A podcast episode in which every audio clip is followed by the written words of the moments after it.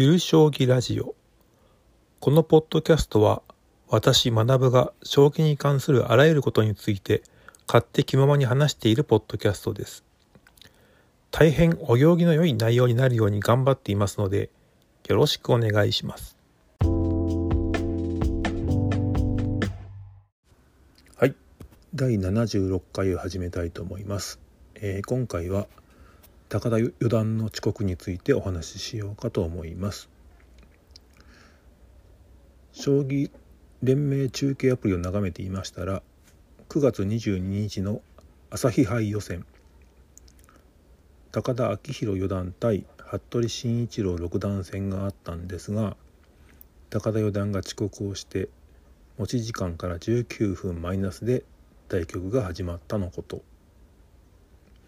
予選は持ち時間40分なので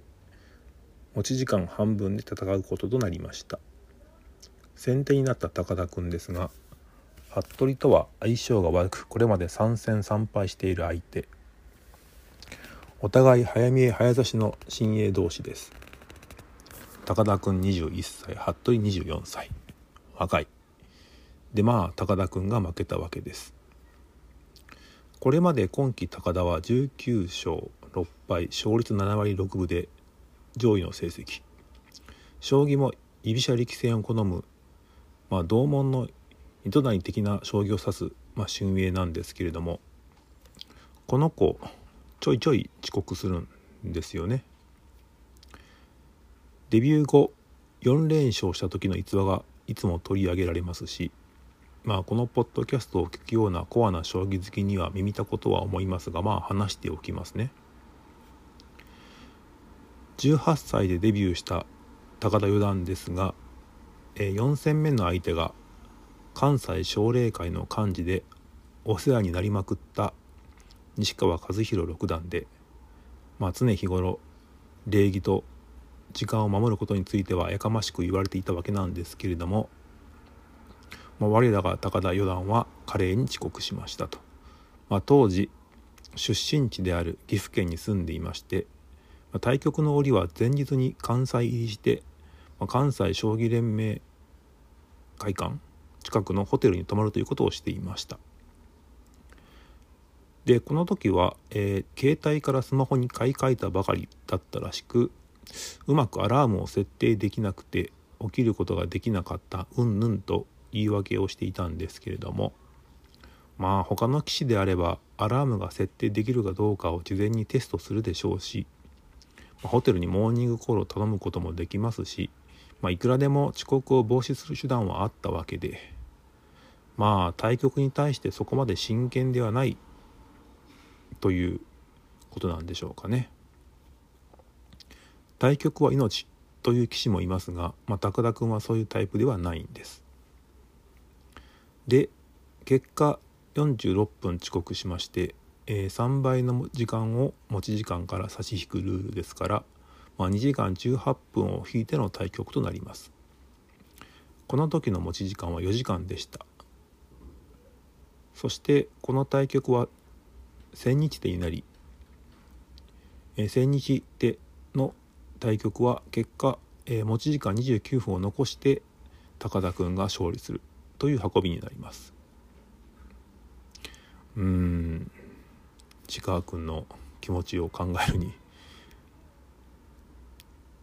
腹立っただろうなという気は、まあ、するんですけれども。で、え高田君この後2022年9月には強くなりたいということで大阪に移住します。大阪に住んでいるのですから移動も慣れるでしょうし遅刻もなくなるだろうと思った矢先順位戦で遅刻します。まあ慣れない状況になるとミスが出やすいんでしょうね。そして、えー、2023年の9月、まあ、冒頭に挙げた遅刻をするわけです。でまあ遅刻を3つ紹介しましたけれどまあ将棋指しは将棋を勝つのがなんぼなので私としてはまあどうでもいいかなというかまあ面白いなというかまあ個性なんでしょうね。っていうぐらいの感想です。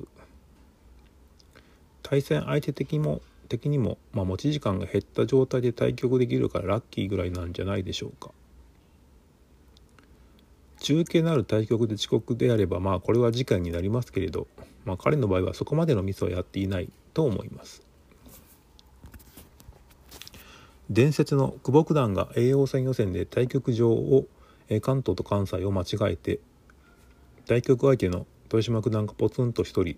対局場で座っている映像がニコニコ動画で流れる放送事故がありましたが今のところそれが今までで最高の最高？最低の遅刻なんじゃないでしょうか。将棋って礼儀も学べるという視点で語れるのであれば遅刻なんていうのはもってのほかとは思うんですけれども、まあ、将棋はもともと博打から来ているという視点で語れば遅刻なんぞなんぼのもんじゃいという気もしています。